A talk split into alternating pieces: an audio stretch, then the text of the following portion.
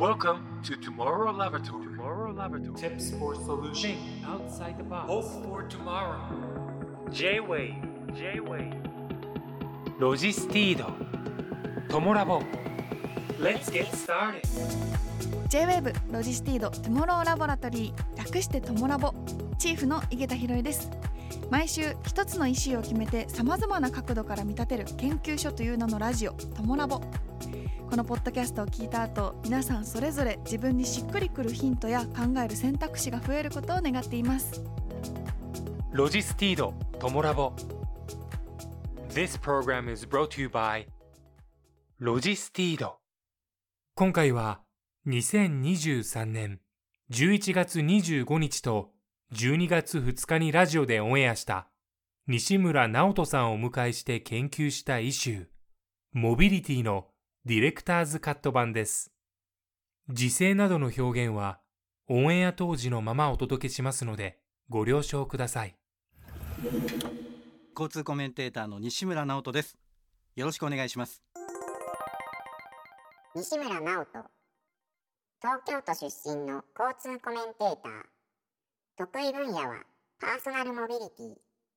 近年では大型のトラックバストレーラーの公道での市場やハイブリッドの路線バスやハイブリッド電車など物流や環境に関する取材も担当。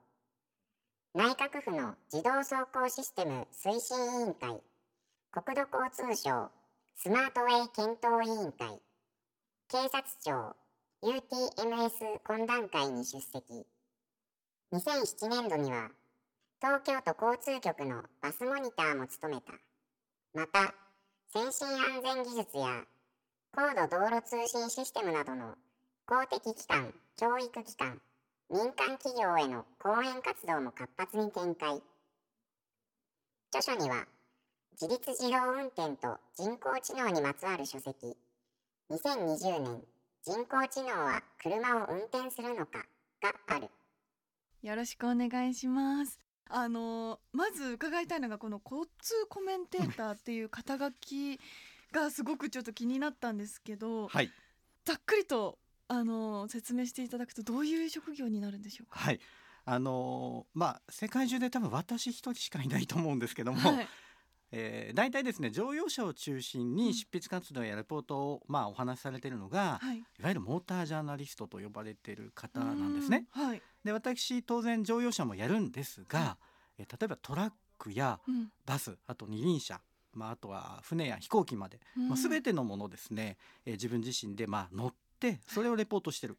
でちょっとねあの飛行機だけは免許がなかなか取れないのではいないんですけどもその他は全部取りましてえ？トラックもバスも、まあ、ちゃんと二種免許も取ってバスの運転手までやってみたりえ？あとは車の開発業務もちょっとやってみたり。というところで、えー交通コメンテーターという形で肩書きを名乗って20年経ちましたね。すごい。免許を持ってらっしゃるんですか？いろいろと取りましたねやはりあの実際にうんその車が動く場所で自分自身で体験しないとはい。お話ができないかなと思ったんですね。えーあのその職業に至った経緯って伺ってもいいですか？あの元々はですね、はいあの営業職をやっていわゆるあの飛び込みの営業ってわかるかな？あのコンコンと言って、すいませんお願いしますっていうものをやりながら、はい。その後、えー車雑誌の編集業務を車雑誌の編集。はいそうで。すね、それを7年ほどやっていました。はい。と同時にですねうちの父があの、まあえー今の私の法人格を持っている会社があるんですけども、まあ、それを営んでたんですがちょっと倒れまして、うんまあ、それを引き継ぐタイミングで、まあ、交通コメンテーターを名乗ったというのが経緯なんですね。えー、じゃあ最初はもう全然 交通とは関係のない営業からスタートしたんですね。私自身は実ははい幼少期から車が大好きだったんです、うん。けれども仕事に最初にしたのは車とちょっと距離を置いていたんですね。それはあえてですか？はいそうなんですえ？あえて意図的になんですねえ。なんでですか？はい、。あの生まれた時にもはいう実は父が大の車好きバイク好きで、あのホンダの S600 クーペっていうスポーツカーちっちゃなスポーツカーと、はいえっと、CB7 班っていう大きなバイクがあったので、はいもう生まれながらにしてまあ車やバイクに触れる環境だったんですね。うんで自分自身も15歳になってからあのレーシングカートってわかりますかね？ちっちゃなあの、えー遊園地なんかで走ってるゴーカートってありますけどあはいはいはい、あれのもう少しモータースポーツに寄った本格的なものなんですね。はい。でそれをまあ数年やっていたんですが、まあ、なかなか自前で高校生で、まあ、アルバイトしながらっていうのは難しくてですね。あそうなんですね。はい、でちょっとずつステップアップしていくと、はい。まあ、相当、まあ、お金がかかるモータースポーツだったんですね。まあそれをやっていくには私自身はちょっと難しいかなと思いつつ、うん。方針をそこで変えたんです。はい。時期を同じくして二輪のし、えー運転免許も取りました。いわゆるバイク。おバイク。は、はい。いでバイク乗っててすごい楽しいなと思えたので、大学の頃に実はあの警視庁の指導員の資格があるんですね。バイクの指導員なんです。バイクのあの免許センターでってことですか、そうですそうです。ああいったところではい。バイクをちょっと上手くなりたいよっていう人たちがうん。通いに来るんですけども、うーんまあ、その時にこうやってメガホン持って「はいまっすぐ来てください」とかっていう指導員を。はいえ大学生でそれをやってたんですか、そうなんです。すごい。だからもう。教えてもらう側じゃなくてもうすでに教える側。はいそうなんですね、はい。で楽しさを人に伝えていくっていうことで仲間を増やそうと思ったんですね、えー楽しいものを何か人に伝える方法はないか。そこで編集者という道を選んだんですね。だから車雑誌通して伝えるっていう仕事に。そうなんです。ははいい。まあそこで様々な経験もさせていただきました。またあの新車を中心にやっていたんですが、例えばですね、今に通ずる自動運転技術のまあ礎となるような、まあ運転支援技術ですとか、まあ車そのものの技術がまあどんどんどんどん進化する過程を学ばせていただいたんですね。はい。なので今度はそれをまあ、こういった形でラジオでもお話したり、まあ、いろんな場所で講演会もしくは今は、まあ、YouTube なんかもいろいろとありますよね。はいああいった動画投稿サイト含めてお話もうんしています。こう好きが高じて仕事につながってより好きになるのかそれこそれとも知りすぎてちょっとその好きの度合いが下がってしまうのかっていかがでしたか？いやもうその通りで、はい。好きなところはどんどん好きになっていったんですけど、うん。ここが問題になるから社会でいろいろと言われてしまってるんだなっていうところも見えてきたんですね。うん。でそこで交通コメンテーターというところに立ち戻るんですけども、はい。やっぱり世の中で起きている事象を、まあ、清濁合わせ飲んでこうしっかりと、まあ、伝えていくということが重要かなと。うん。今世の中井桁さんどうです？例えば車で言うと、はい。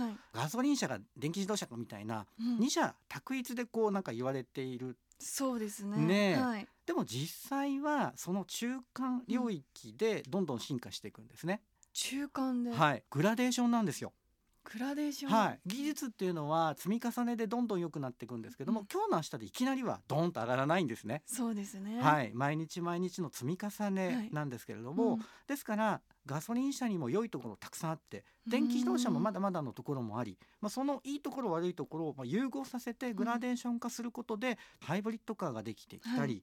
まあ、水素エンジンの車ができてきたり、うん。これが、まあ、いわゆる自動車メーカーが言っている自公会も言っていますがマルチパスウェイと複合的な手段で課題を乗り越えるということなんですね。マルチパスウェイ。はい。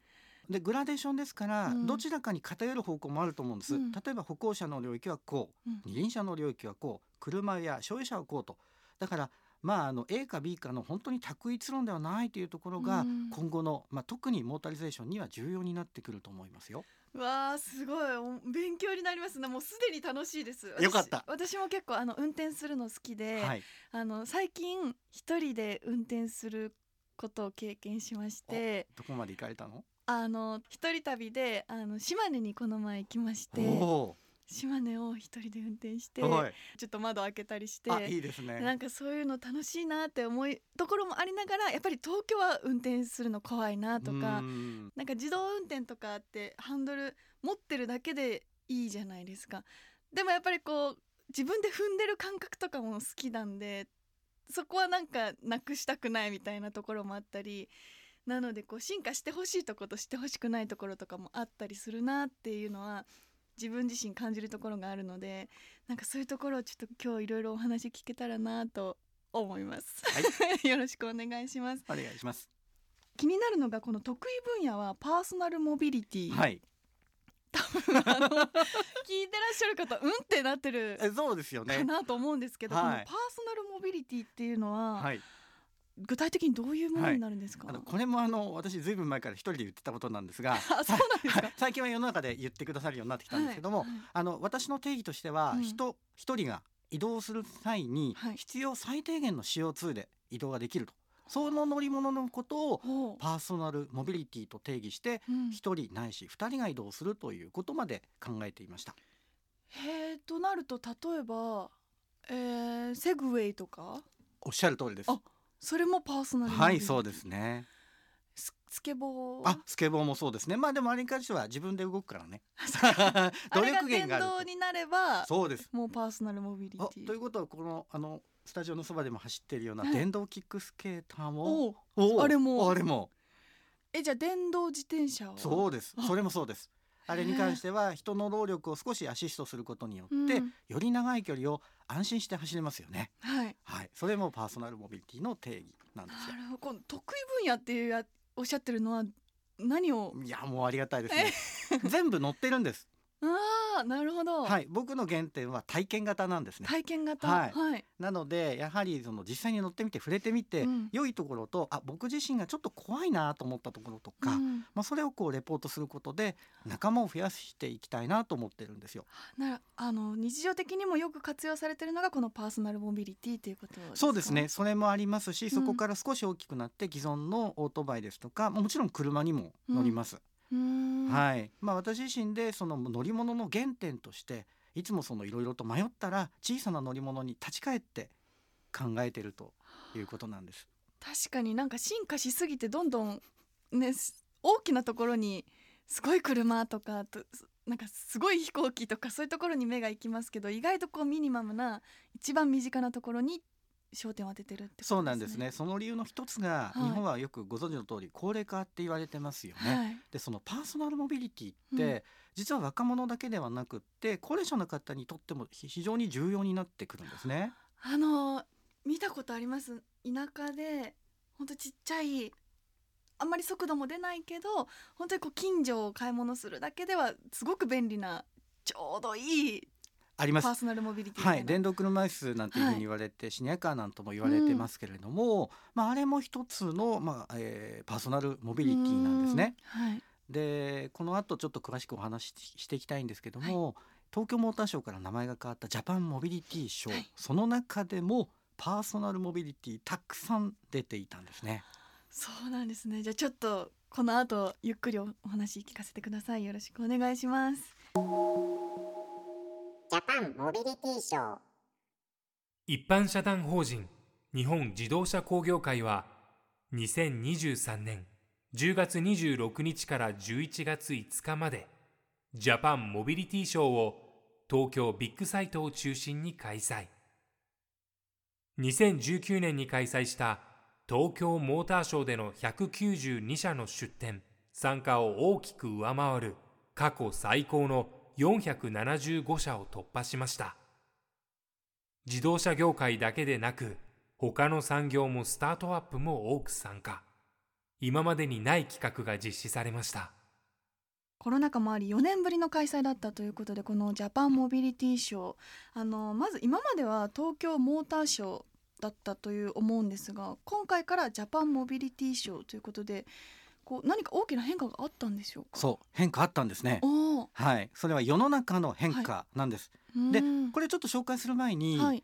えっと、モーターショージャパンモビリティショーに至るまでのその変遷なんですけども、もともとですねモーターショーの原型となるものがあったんですね。うん。実はその1954年からそんな前ですか？そうなんです。69年前なんですけども、はい。全日本自動車ショーというものがありました。はい、これが1963年まで続いたんですけども、実はそこから1964年から東京モーターショーに名前が変更になってるんです。おちょうどオリンピックの年。おお、よくよくご存知。はい。で、これ車業界で言うとですね、例えば昭和30年にですね、国民車構想っていうのが出たんですね。1955年です。国民車構想。国民車構想。皆さんちょっと調べていただきたいんですけども、はい。まあ一人一台車一台持ち持ってますよね。だそういう車を自動車メーカーさん作ってくださいね。ということで国がメーカーにお話をしたわけなんです。おそれはもうちょっと低価格で。っしゃる通り。うん。当時の価格で25万円以下で人が4人乗れて時速100キロ以上出てでリッターあたり30キロぐらい走ってくださいねってもうまさしく今の、うん。まあ、ハイブリッドカーみたいなもんですよへね。ーまあ、これを出してねっていう話がありはい。で同時にあの昔習ったと思うんですけども人部いイザナギ景気っていうんで好景気がありました、うん。これによって皆さんやっぱり可処分所得って収入も増えたので、車でも買うかねと、うん。そうなってくると一人一台の世界なのでちょっとモーターショーというふうにちょっと幅を広げてみましょうって言ったのが64年だったんですね。一気にこう国民に浸透させようとした年。そうなんです、うん。でそれがまあものすごく花開きまして、はい。1991年第29回の東京モーターショーでは、うん。なんと来場者が200万人突破したんです、200万人ですよ。すごい。そうなんです。それは東京で行われたところに200万も。そうですね。幕張メッセっていうところでやったんですけども、前年も行、えーその前回もその前の28回の時もそうだったんですがそれよりも、まあ、あのいわゆる敷地面積会場面積を広げたんですね、うん。あの歩くスペースも広げたんです。だからあのいっぱい人が来ても、まあ、ゆっくり車が見れるようになったんですね。うん。で会期もちょっと長かったので余計にその来場者が増えたっていう経緯がありますその時ってちなみにどういうのが展示されてたんですか？よく聞いてくれました それもですね、はい今こうちゃんと資料を見返すと、うん今にも通ずるような燃料電池の車だとか水素を使ったモビリティですとかえもうその時にああっったたんですすか。はいプ。ロトタイプと呼ばれるはい出展車、まああうんの展示車両なんですけども、技術展示としてそういうものがあったんですね。その中にもパーソナルモビリティっていう概念ももうあったんですよ。あったんですね。まあ時代としてはバブル景気が少しずつこうねうんプラザ合意以降でこう広まっていって、まあいろんなこう新しいまあ動きを経済の動きをしていかなきゃいけないという中で、うん車のあり方も高級路線だけではいけないよね、もう少し環境の方にも見ないといけないよねっていうところから、まあ、91年そういうまあプロトタイプ多かったんですよ。もうその思考がはい、広まり始めてたんですね。はいまあ、そこからね30年以上経ってもはい。やはり同じような路線ということなので、まあ、うん当時の、えー考えも間違っていなかったのかなと思うんですね。そもそもそのモーターショーは何を目的としたショーだったんですか。そうですね。当初はやはり、えー1964年の当時もそうですけども一番最初第1回目が行われた1954年はい。日比谷公園ってとこなんですけども、うん。やっぱり実車を見ることがなかったんです車の実車特に日本車を見ることがなかったので、はい。そういう場を増やしていきましょうっていうところからスタートしました。実際に触れる場所を作る。はいということからスタートして、その後東京モーターショーになってからは、まあ、それがもう実際に走ってるわけですから、はい。作ってる人たちとの、まあ、触れ合いみたいなものですとかあ。とは車の未来像みたいなものもそこでみんなで議論していきましょうねっていうところがモーターショーの裏の役割でもあったんですね。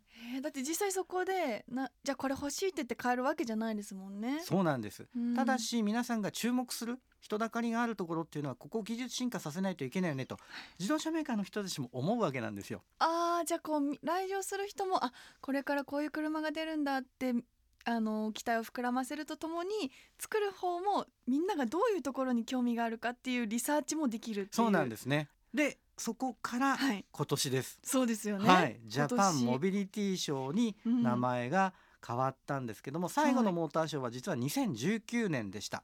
第46回の東京モーターショーという形だったんですが、はで2023年はジャパンモビリティショー、うん。JMS2023 という形になりました。はい。でここで大きく名前を変えた一番の理由は電動化社会であったり、うん。自動化社会であったりあと世の中がコロナを経験してうん。移動っていうものに対してやっぱり見方が変わってきたというところも含めておーショーの枠組みも変えていきましょうねっていうことだったんですね。その移動の見方が変わったっていうのはどういうふうに変わったと感じますか、モーターショーからモビリティというところでうん枠がぐっと広がっているんですね。うーんそうすると対象となる方々も増えていくということで、はい分かりやすく若者から、まあ、高齢者の方まで移動っていうものに対して新たな提案を見せていきましょうというところがポイントでした。じゃあ対象のそのす年齢層というかも広がった。は広がりましたね。あなるほど。あと東京からジャパンになったのはそれはまたどういう経緯で？そうですね。やっぱり世界の中でうん。グローバル化というのを、まあ、叫ばれていますけども、はい。翻って、まあ、今車を見ていると、うん。もうもうほとんどグローバル化されてるんですね。日本国内の専売車というのは、まあ、皆さんお分かりの通り軽自動車が中心ですけども、うん。今やその軽自動車も同じスタイル排気量で例えば、えーパキスタンなんかでは売ってるわけですね。現地でも生産してます。はい。だからいわゆるグローバライゼーションというものがもう車には行われているので、うん。ショーだけが日本だとちょっとあれだよね東京だとっていうのもあって、うん。えーオールジャパンから世界に向けてというところでグローバル化されたんですよね。そうなんですうね。んこれはあの海外の企業が参加されてたりもするんですか？はいあのーまあ、これまでは数多かったんですがい今回はメルセデス・ベンツと BMW とあと中国の自動車メーカーで BYD この3社が基本的にはブースを大きなものを出しています。うんでその他小さなもので、えー小口での出店はありますけれども、はいまあ、実際大きなところでいうと今の3社ですね。あとはもう日本の企業。はいそうです乗用車二輪車商用車とうんいうところで、まあ、各社来ています。あとはですねスタートアップ企業と呼ばれる、まあ、えー新興の、まあ、企業さんもたくさん入ってきています。それは車をね実は作るんじゃないんですよ。車を活用するサービスに関してサービスも展示されてるんですか？そうなんです。そうなんです。はあ、なんかもう私のイメージやっぱ車とかなんかまあじゃあ飛行機みたいなそういうもう乗り物が展示されてるイメージだったんですけどもう全然違う。はい、乗り物もたくさん展示されてるんですけど、はい。プラスアルファでという概念かもしれません。だから今回はこれまで、まあ、通年通して一番多い475社以上がはあ。出展してるんですね。そんなにそうおお多いでしょ？多いですね。そう。想像つかないですなに、うん、まあそれはあの車からモビリティにこう枠が広がったっていうところと、あとはちょっと聞いたことあると思うんですけどもソフトウェアディファインドビークル SDV っていうんですけどもちょっと聞いたことない 車がねは AI いに入ってくるっていうのは聞いたことありますね。はい。人工知能ね、はい。あれをもう少し車側に寄せたのが SDV という言い方なんですね。車側に寄せる、うん、車もやっぱり最近パソコンのようなのでソフトウェアでどんどんバージョンアップしていくと性能上がっていくんですよ。あーあのえカーナビがアップデートするみたいなことですか？そうそうその通り。パソコンンとかスマホとか、はい。しょっちゅうじゃないですか、はい。それも車本体のうん。ソフトウェアもそうやって書き換えることでものすごく良くなるし、はい。あとは法規制って言って例えば排ガス規制だとか騒音規制みたいなものもソフトウェアの方でこう変えられたり良くすることもできるんですね。そこが組み替わったら運転者の行動も変わっていきますもんね。そうそうそうそうだそういうものも含めてっていうところもありスタートアップの方々がそういうソフトウェアの開発で長けているところが入ってきたりですねしてるんですよそういう。サービスもはい展示で見ることできるんですね。できますね。このお客さんの層ってどういう方が来られてるんですか？あのーやはりね小学生以下のちっちゃな子からやはり60代70代とおぼしきうん高齢者の方までおしなべって結構広くしかもですよはい。日本だけじゃないんですよええやっぱコロナが明けてっていうところでうん海外の方も結構いらっしゃってましたよ。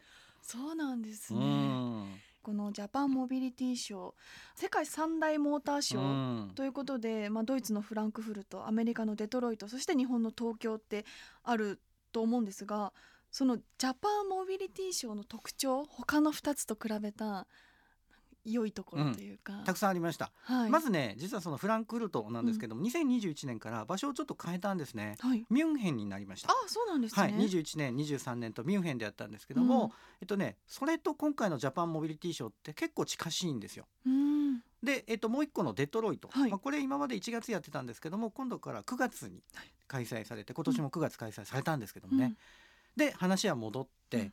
じゃあそのミュンヘンとジャパンモビリティショーの、まあえー、と近いところってどこかっていうと,、えーとですねまあ、よく言う B2B って聞いたことありません？企業間同士でのあはい。まあ、お取りお取引がありますよね、まあ、それに即した形でちょっと小難しい展示があったりするブースとはい。あとは広く一般に、えーまあ、車に乗られる方々消費者の方々に向けた B2C そうです。あそうです、はい。カスタマーの方です。はい。はい、そういったイベントに分けていると、でミュンヘンの方はそれ明確だったんですね。はい。あの屋内展示は完全に B2B でそれしかも有料だったんですよ。うんもう企業向けのサそうですそうです。ービスだったり。はい、まさしくもうビジネスに直結するっていうことですね、でそれ以外に屋外にやったものがミュンヘンの8都市でやったんですけども、はい。それは全部フリーだったんですね。無料だったんですねで子どもたち向けのコンテンツだとか未来のモビリティだとか、うん。まあ、そういったテーマの出展ですとか話があったんです。でこれってまさしく今回のジャパンモビリティショー JMS2023 と同じなんですよね。そうなんですね、うん。日本も B2B と B2C とそうですね。分かれて、はい、あの値段はまあジャパンモビリティショーの場合は、えー、とチケット制でもあのどこも、まあ、有料ではチケットを買うことは有料だったんですけども、うん。やっぱりテーマとしてはちゃんと分かれていたんですようね。んまあ、特に先ほど申し上げたようなそのスタートアップ企業の人たちっていうのは、やはりもうすぐにお仕事に直結するようなっていうところもそうですね。はい、ありますので、はい。まあ、そういった領域、うん。でそれ以外に若者向けっていうことで、まあ、フューチャーモビリティっていうそういうブースもありましたかフューチャーらモビリティ。はい。でそういうの中では例えば水素をまあ元にして電気を生み出して、うん。まあ、新しいモビリティはこんな世界だよねっていうものを見せていたんですよ。へえそうなんだ西村さんのその交通コメンテーターの視点で総括すると総じてどんな印象でしたか今回は。はい、この先30年50年というものに対して、うんどこにプロットを置いて夢を見ていくべきかっていう羅針盤を示されたと思います。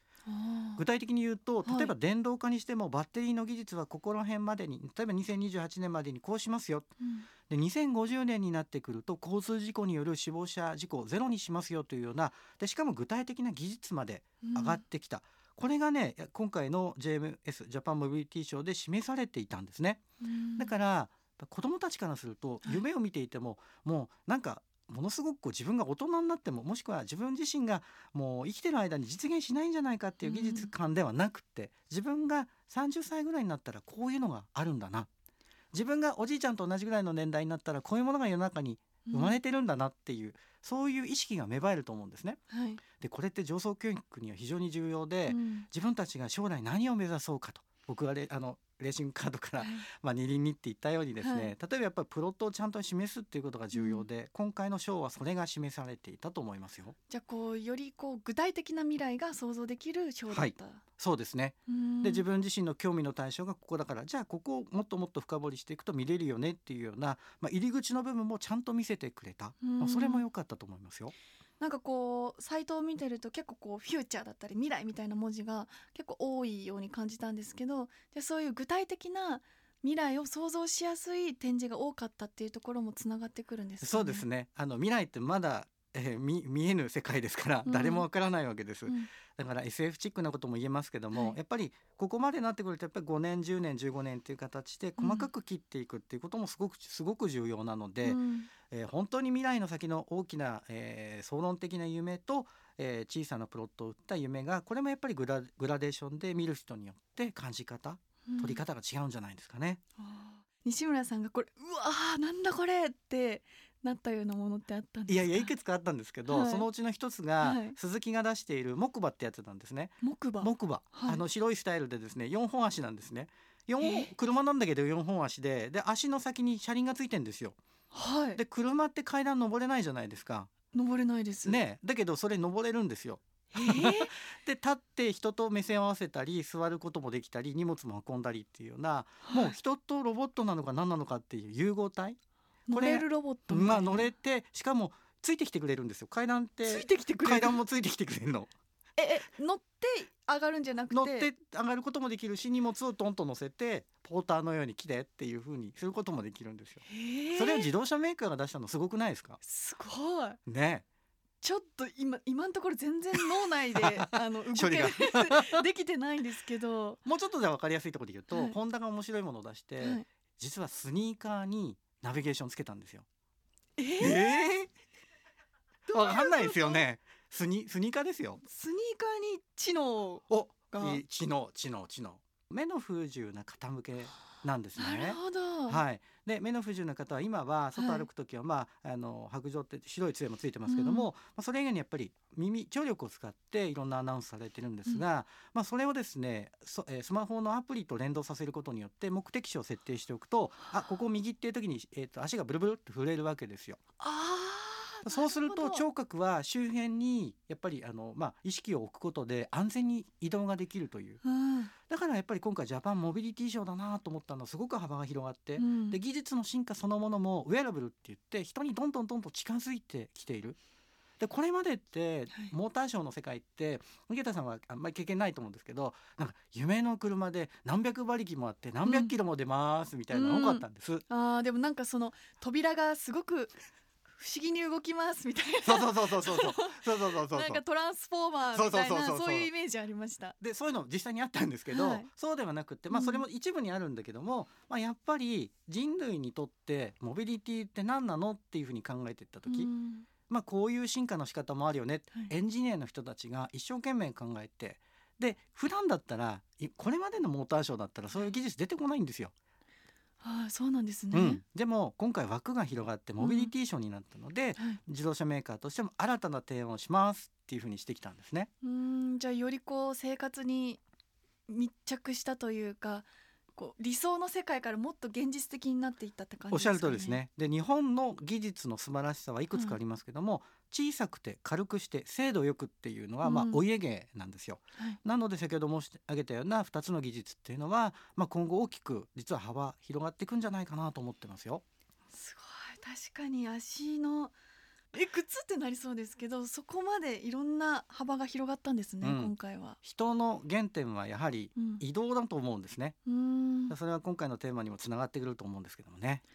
じゃあよりこう乗り物っていうところから移動っていうところに目線が変わったっていう感じなんですかね。そうです。ね。あのここもやっぱり重要な点で、はい。えーっと見方が増えたって思ってもらうといいんですよね。冒頭申し上げた通りやっぱりグラデーションなので今まであった世界を否定してしまったらうん同じ鉄を踏むことになるんです、はい。そうではなくって過去にあった良いものを吸い上げてうん新しいものと融合させてグラデーション化していくそれが今回のショーでも行われたんだということなんですよね。はあ。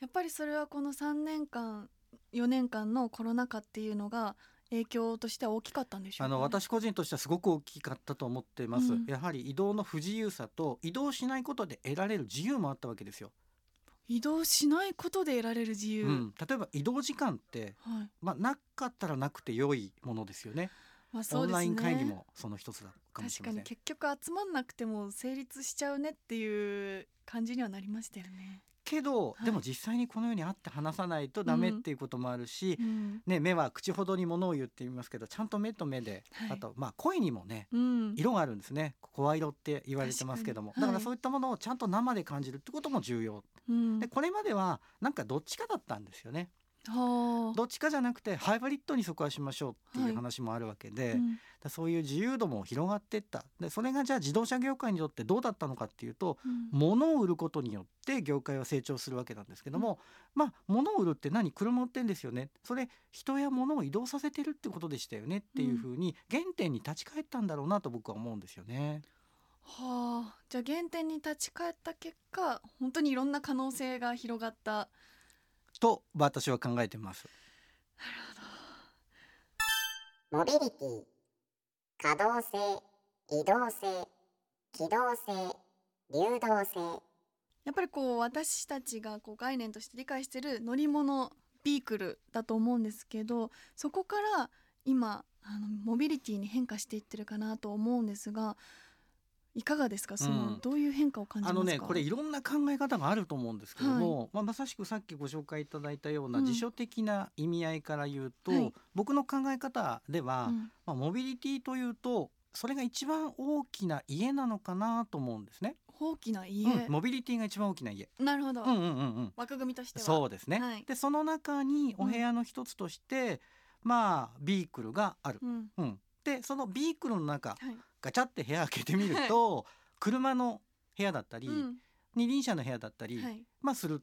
まあそんなイメージ立て付けをちょっとイメージしてるんですよね。確かにすごくわかりやすいですね、うん。じゃあその今回あのジャパンモビリティショーになったということはよりその部屋が大きくなったっていう感じなんですかね？私はね実はそういうふうなえー思いを抱いてショーに取材に臨んでいました。ちなみにそのモビリティという部屋の中で一つビークルという部屋がありまして他にはどういう部屋がうん。あると思われますか、あのまあ分かりやすくさっきもし申し上げたみたいにまああの乗用車があったりに四輪車があったり二輪車があったりでうん。商用車もあったり、はい、でこのまあ2023年の7月からは特定小型原付という枠組みもできたんですね。おおえ聞いたことありません？原特定小型原付？そうそう。あのこの辺もあのスタジオの周辺でもよく見える電動キックスケータあー電動キックボード、はい。まああれも実は特定小型の中に含まれるものもあるんですね。はあそうなんですね、はい。私の得意分野のパーソナルパモビリティ。ーソナルモビリティ。えー。そうなんです。それは免許ってことですか、はい。どういう枠組みで、はい、法律上の枠組みであって特定小型原付は16歳以上であれば免許証はいらないんですね。ヘルメット努力義務、走る場所や速度決まりがあるんですけども、うん。まあ、そういう車両売ってもいいですよという枠組みが出ました。なので今回のショーの中ではその特定小型原付の車両もいくつか各社から出てたんですよ。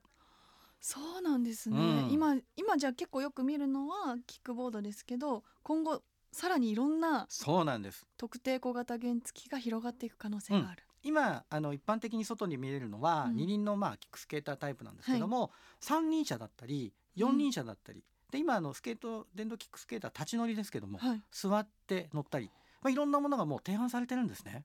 おお法律の枠組み解釈をちゃんと見ると別に三輪車でも座っても良いわけなんですよ。あそうですよね、はいただそれが売られてないだけで。そうなんです。なので今回そういうものをちゃんと見せて、うん。もうナンバーつけたらそそのまんまもう外に走れるんじゃないかっていうものもありましたよ。そうなんですね、うん。なんかちょっと立ち乗りのスケーターってちょっと怖いなっていう不安定そうだなっていうイメージがあったんですけどさらにそこの可能性が広がっていく。広がった。まああの立ち乗りも良いところもあって、うん。あれ小型だしあの片手でひょいとこう置けるんでねそういうメリットもあるんですよ。そうですね。はい、でも一方で例えばヨーロッパの石畳とか、うん。まあ、日本でも段差はい。みたいなところで転びやすいっていうのもいやー危ない危なそうだなってよく 見ててね思います、そうなんです。ん。私ももうずいぶん前からいろんな実証実験で乗ってましたけども、はい。良いとこたくさんですけども、うん。怖いなっていうところもやっぱりありましたね。うん。じゃあそういうところも改善されていく可能性が。そうですね。物理的な問題なので、はい。三人にしましょう四人車にしましょう座りましょうってなってくると、危険度合いがちょっとずつ減っていくじゃないですか、はい。まあこれもやっぱりグラデーションなのかなと思いますよ。へえあのよくあのむ昔からセグウェイとかは結構観光地とかそういうところで乗ったことあります？あああいうあのタイプのやつはないですか？いっぱい見ただけかな？も持ち手がないやつ。ちょあっとこうあはいはいはい。体重移動でね、はい、なんかそういうのをちょっとだけやったことはあるんですけどうん。あれって私有地のみだったんですか？おっしゃる通りです。はい。あとは公開空地って言って、まあ、公道ではないとこうん。ろを走りましょう、使いましょうという乗り物だったんですね。はい。で一方翻って今回の特定小型原付は、うん。公道や歩道も走れますよっていうことなんですね。ってことはセグウェイが街中を走ることが可能になってくる？そう思いたいんですけどやっぱりその規格があってそれに合致してないと特定小型原付を名乗れないんですね。あそこにも規定があるんですね。そうなんですすよ。だからそこにセグウェイがうまく合わせてくればいいんですけども、現状のままですとちょっと厳しいかなと思いますね。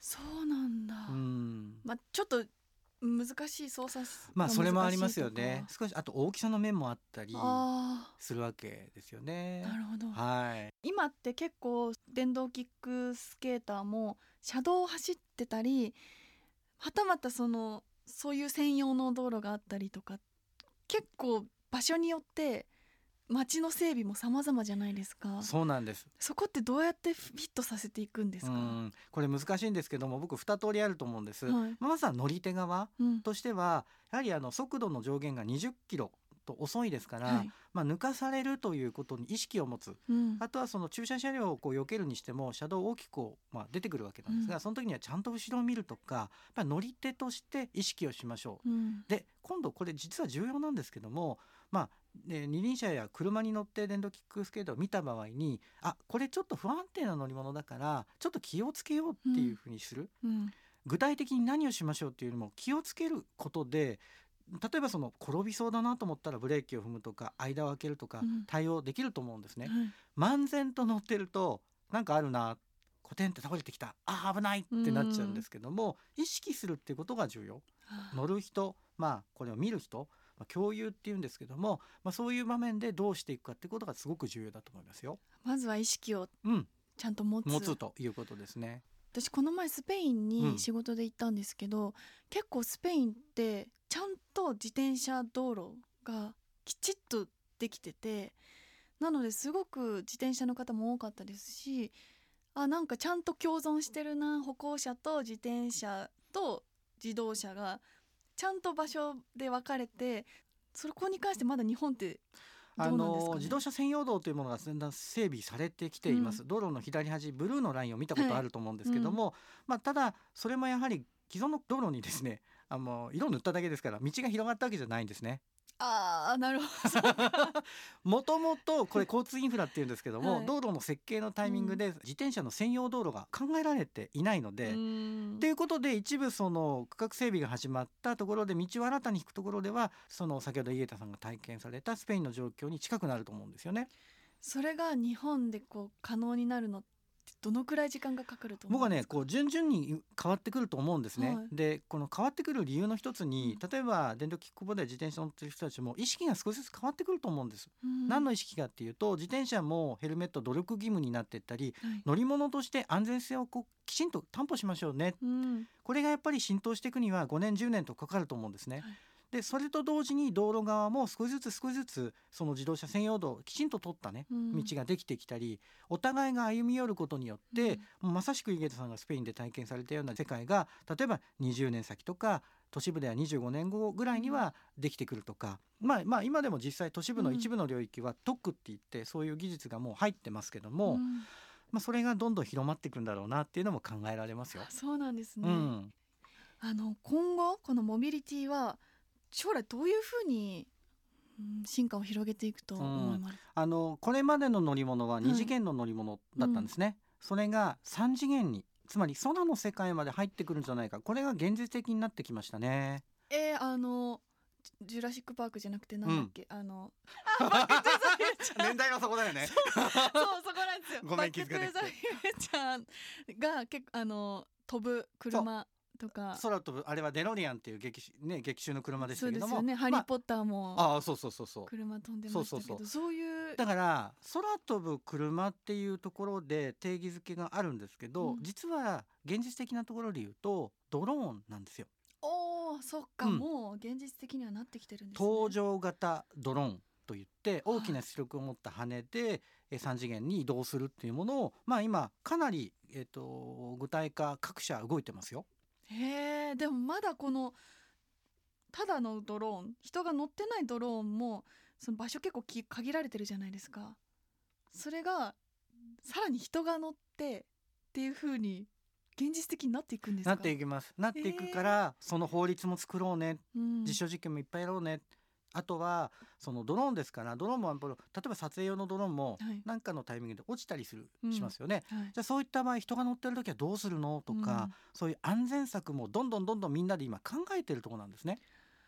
はあより具体的になってきてるんですね、うん。それはドローンに人が乗るのかはたまた飛行機が小さくなるのか。あうまい見方ですね。それ。はどっちに？あの僕の見立てで言うと、はい。構造的にはドローンを大きくして人が乗る車とは違う。なぜならば、飛行機は揚力といって羽の、まあえー上がる力を利用して飛ぶわけなんですけども、はい。ドローンに関しては回転翼、まあ、これも揚力ではあるんですけどもあ羽をつけて飛ぶのと回転で飛ぶの。まあだからどっちかっていうとヘリコプターに近いかな。なるほど、うん。小さくなったヘリコプター。あそうですね。で羽がいっぱいあってみたいな感じですね。う。ん。うん。えーじゃあもしそれがこうリアルになったら西村さんがこう試しに試乗することもはい。これ現実的にあとあるんですか？3年ぐらいのうちにちょっとそういう機会もあります。そういう時って怖くないんですか？いや怖いですよ正直。そうですよね、はい何でも怖いです初めてって。まあ何事も経験なんですよね。危ない怖いあれはダメだっていうと発展ないしそもそも今回もうん3次元モビリティのって本当に必要なのっていう意見もあるんですよ。確かにはい、でなんでこれ、えー、3次元モビリティかっていうと、やっぱり空間が広いので例えばその AI やいろんなシステムでコントロールしやすいっていうのもあるんですね実は。そうなんですか、うん。二次元の方が。って思うでしょ、はい。うん、あの飛行機ってなんで安全に飛べるかっていうと、うん。管制システムって管制官がいて、うん。ちゃんと区域をコントロールしてるんですね。うん。で搭乗型ドローンもやはりそういった、えースタンドアローンで自立型ではなくってその管制システムとともに実用化しましょうって動いてるんです。はあじゃあだ誰かがどこかでちゃんと管理して。そうですね。そうしないとやっぱり空での衝突も起きますよね。でまあ当初はそんな台数もないですから、うん。そこは人の手ですけども将来的まあ本当にまあ我々がもういなくなった後の世界かもしれませんけども、はい。そうなった時には、えー仕組みそのものが全て、えーシステムが行うとかいう世界も考えて今、えー枠組みをきちっと作ってるんですね。はあじゃあそのシステムを作る会社もまた今頑張って。おっしゃる通りです。たくさんあります。でそこにも自動車メーカーが入っていて例えば自動車メーカーのスズキなんかはスカイドライブっていうやっぱりその搭乗型ドローンを作ってる会社があるんですけども、はい。その生産機体の生産をあの自動車メーカーのスズキが請け負うということももう発表してます。確かにその今現状移動というところに関してはあんまり不満はないんうん、ですよ、うん、まあ、新幹線で。大阪にもすぐ行けるし、うん、まあ、飛行機乗ったら海外にも行けるしなんかそこでさらに進化を続ける理由って、うん、ん何なんですか？僕はねやはり既存の交通社会に対してはいさらなる進化っていうのを常に求めていくっていうこれがねやっぱり人のロマンだと思うんですよね。ああまあロマンにもつながってるんですね。あとやっぱりその二次元のモビリティだとおのずと限界があったり、まあいろんな技術をもってして交通事故の死者数を減らそうって努力してますけども、うん。限界があったりする。はい。でそこにやっぱり自動運転技術でうんぬんってやってますけども、まあ、その路線もともかくなんですが、まずは搭乗型ドローンというものの枠組みを作って、うん。人の運搬の前に例えば離れてる島に、まあ、食料を届けるとか、はあ。まあ、台風でね船が、まあ、フェリーが航行できなくなると今物資が届かないですから、うん。まあ、そういう時でも小型の強力なドローンであれば物を届けられるとか、まあ、そういうその、まあ、副次的効果って言いますけども、うん。まあ、人が移動するものを移動させるだけじゃない、えーそういったメリットも今後考えられるんですよね。なるほど。ただ移動するだけじゃなくて、うん。そこの生活に基づいたというかそうですね。物の移動とか、うん。ああ確かにそういうところに関してはそういう技術があると助かるそうなんですね。方は多そうですね。現実的に自分が移動するっていうのもそうなんですけども、自分の分身というか必要なものだけもしくはこの先は気持ちだけが移動するなんて話もあるかもしれませんけども。うーん何ですかそれは。面白いですよね。気持ちだけ？はい、まあ、そういうものもちょっと今後あのはい。今実は取り組んでいる自動車メーカーもあるんですね。へえすごい、うん、でドローンの3次元っていうものはその第一歩として既存の移動の殻を破るということでうん。仕組み作りやあとはこういうものを見て自分もその仕事したいねって思ってくれる子どもたちがいてくれると、うんうん。どんどん広がりがあると思うんですよね。楽しみですね。ねその今までの話を覆すようですがあのやっぱりこうコロナ禍経てなかなかこう移動しなくてもいいんじゃないか。それこそ家で仕事もできるようになったし離れた家族とも連絡取れるようにもなったしなんか移動の必要性が高まったといえばそうだけど逆になくなったといえばそうとも言えるうん。と思うんですよ。うん、なんかそこに対して西村さんどうお考えですか？僕すごくいい、えーの今回経験だったんだろうなと思うんですね、はい。コロナの災いそのものは大変でしたけれども、それによって人が移動しなくても今おっしゃったように成立するようなものが赤裸々になっていった、うん。じゃあそこはそれとしてこれまでと同じようにバーチャルの世界に任せつつ、はい。え現実的に移動しなきゃいけないものっていうもの取捨選択みたいなものもできるようになってきた,のかなと思うんですね。はあ簡単に言うと、はいやっぱり人が感動したり人が移動することによって喜びが得られるもの、うんまあ、これに関してはこれまでと同じように実際に移動するってことが重要になってくると思うんです。確かに逆にこう旅の重要性というか生で見ることのなんか衝撃みたいなのが逆に浮き彫りになった感じはしますよね。そこ大きいと思うんですよね。はい一方で例えば物理的に距離が離れてる月うん。地球と月38万キロ離れてるわけなんですけども、はい。ああいった場面で今後は例えばその地球以外のプラネットで人がまあ人類が生活をしていくなんていう時に、もう何かあった時にすぐ飛んでいけないですよね。はい。だからそういう場面で地球で例えば例えばその医療の分野でね、えー人がこう手を動かすと、えー月でこのアバターロボットっていうんですけども、うん。手の部分だけがこう動いてくれたりとか、そうすることによって地球にいるのと同じように医療が受けられるというはい。これってバーチャルとリアルの究極系だと思うんですよね。はい。うん、これをやってるのが実はホンダなんです。えー。自動車メーカーなんですよ。すごい、移動というところから、はい。本当に生身の体の移動から、うん。さらに本質の移動って僕は言ってるんですけども、うん今みたいなアバターロボットのように必要とされているのはその人の手の動きだったり、はい。そのまあカメラを通しての状況把握だったりするわけですから、まあ、そのあたりっていうのは自動車が例えば自動運転技術でセンサーを持って周辺の道路状況を見てうん。自ら動くように、まあ、同じようなアプローチですよねということなんですね。じゃあ移動の概念もこの数年で変わってきたって感じなんですかね？あの物理的な移動から概念の移動も移動になってきた。そうそれが見えてきた。でえー、と共通言語として語れるようになってきたっていうのがこの34年だと思うんですね。うんそこに人々が気づき始めた始めて理解し始めた。そうですねあのいろいろと入ってきてますし、うんまあその先ほど申し上げたホンダのアバターロボっていうのは、まあ、プロトタイプで CG なんかの上ですけどももう実用化をしてきたり、今回の JMS ジャパンモビリティショーでも、まあ、その概念が、まあ、あの動画でもありましたしうん現物でその手,、手があるんですけども、はいそれが展示されてたんですね。井桁さんねそのアバターロボットの手面白いんですけど、はい実は指4本なんですよ。え？実は人間の指って5本ありますけど、はい小指って意外となくても大丈夫と言われてるんですね。物を掴んだりりする時には。でロボットではその4本指っていうのが今基本だったりするわけです。すでそれもやっぱりアバターロボットの開発をしていくに従って見えてきたんですがうん。ここの原点があるんですよ。はい。ホンダってはい。二輪の二足歩行ロボットってあったの知ってます？アシモそう知ってますよね。知ってます。ね2000年に出ましたけども、あれアシモって頭文字なんですけど、うん。アドバンストステップインイノベーティブ、えーモビリティなんですよ。次世代型の革新的な、えー移動体と。だから MO でモビリティなんですね。ロボットなのに。はいでなんでってでこのアシ開発した人に話を伺ったことあるんですけども、そこで出てきたのが意識の移動だったんですよ。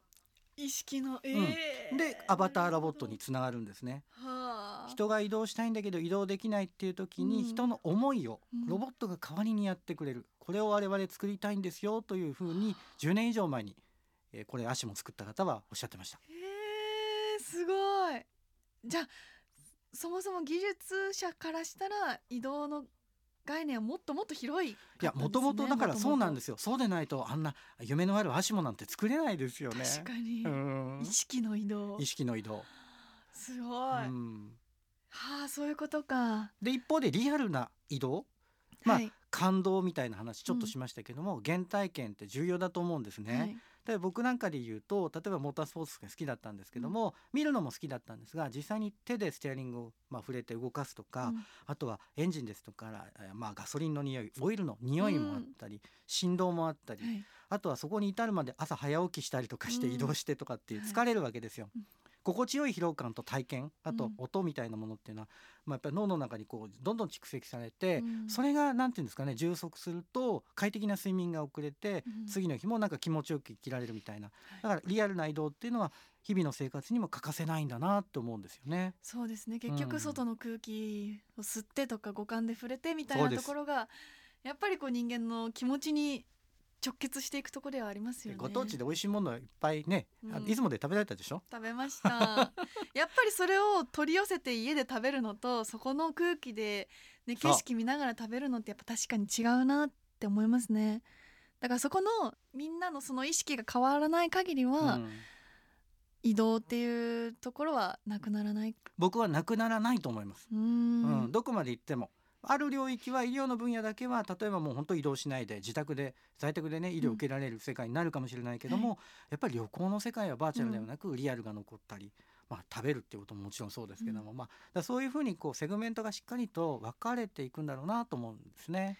あとはこの移動する移動手段としてのモビリティはいはい、と、あのそれこそこう運転してるのが楽しいとか、うん。移動が目的、うん。そうモビリティが目的、うん、そこの2つのあのモビリティの意味合いがあると思うんですけどそこに関して今後の未来はどうなっていくと感じますか、あの一つ目の手段としてのモビリティですね、移動するためになって、まあ、うん。それは先ほど申し上げたようなところになってくると思うんですけど、うん。重要なのはやっぱり目的としてのモビリティなんですね。はい、井桁さんの運転免許ってオートマのオートマです。ねで世の中にはまだスリーペダルってクラッチもあるマニュアルトランスミッションってあるんですけど、はい例えば両手と両足で運転することによって得られる充足感ってあるんですね。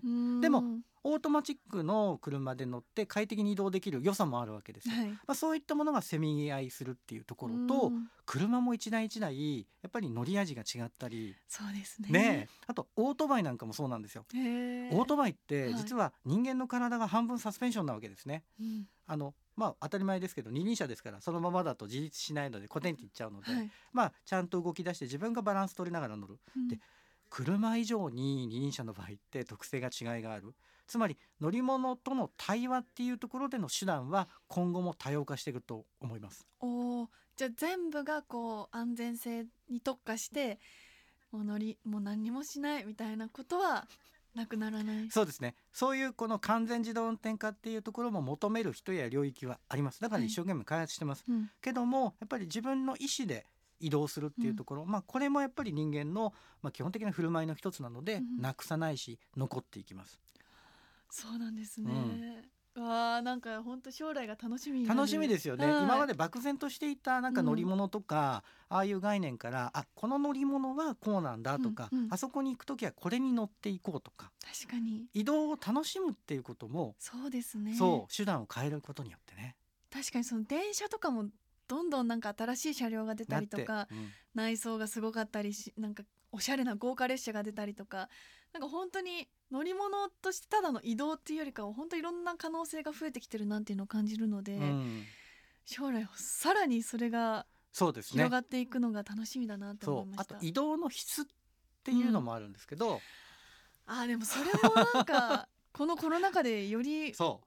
顕著になったでしょ？顕著になったと思います、ね。せっかく移動で時間使うならその時間無駄にしたくないみたそいうなそうそうそうそうでついこの間発表したホンダが、はい。え自動運転タクシーってものを発表したんですけども、はい。その車そのものって面白いのは対面で6人乗りなんですよ。でもちろんハンドルもアクセルもなければもう完全自動なんですけど、はい。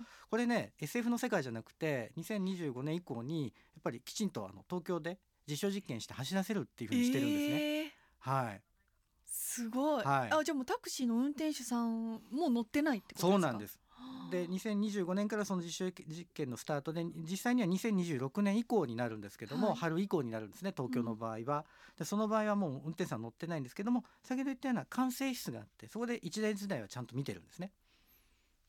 で何するかっていうと中で広い空間の中で移動先の情報がきちんと自分のスマホに降りてきたりだとか、うん。まあ、車内の会話をまあ自動的に聞き取って例えばその中に乗っている人たちがどんな情報を欲しがってるのかっていうのをうん。認識して提案してくれたり、へー。まさにこれって移動の質を高めることなんですよね。はあ昔はやっぱり新幹線を作ることによって移動時間の短縮で質を高めましょう。んうんで今は移動の時間はそう変わらないんであれば中にいる情報の提供ですとかいる人たちの、まあ、体験ドアを変えていこう、うんまあ、こういうような要素も出てきてるんですね。じゃあそのタクシーが実現したらもうタクシーの中で会議しながらもう移動できちゃうできちゃうっていうのもありますよね。ああそしたらまた働き方っていうところにも変わって変わってきますね。だから移動しないといけないけども移動時間がないっていう時にはそういうものが必要性があったり、うんなんていうね複合的なこの、まあ、課題が解決していくんじゃないかなと思うんですよね。じゃあ本当にもうモビリティって移動ってだけじゃなくてそれを含めたもう生活うん、僕はそうなってると思います全てに。関わってくることですもんねそうですね。うん。なんかすごく未来が明るくなる話を。そうやっぱりね未来を明るくっていうのが本当のテーマで、うん。で我々世代もそうなんですけどやっぱり10代やもっと小学生の子たちが、はい。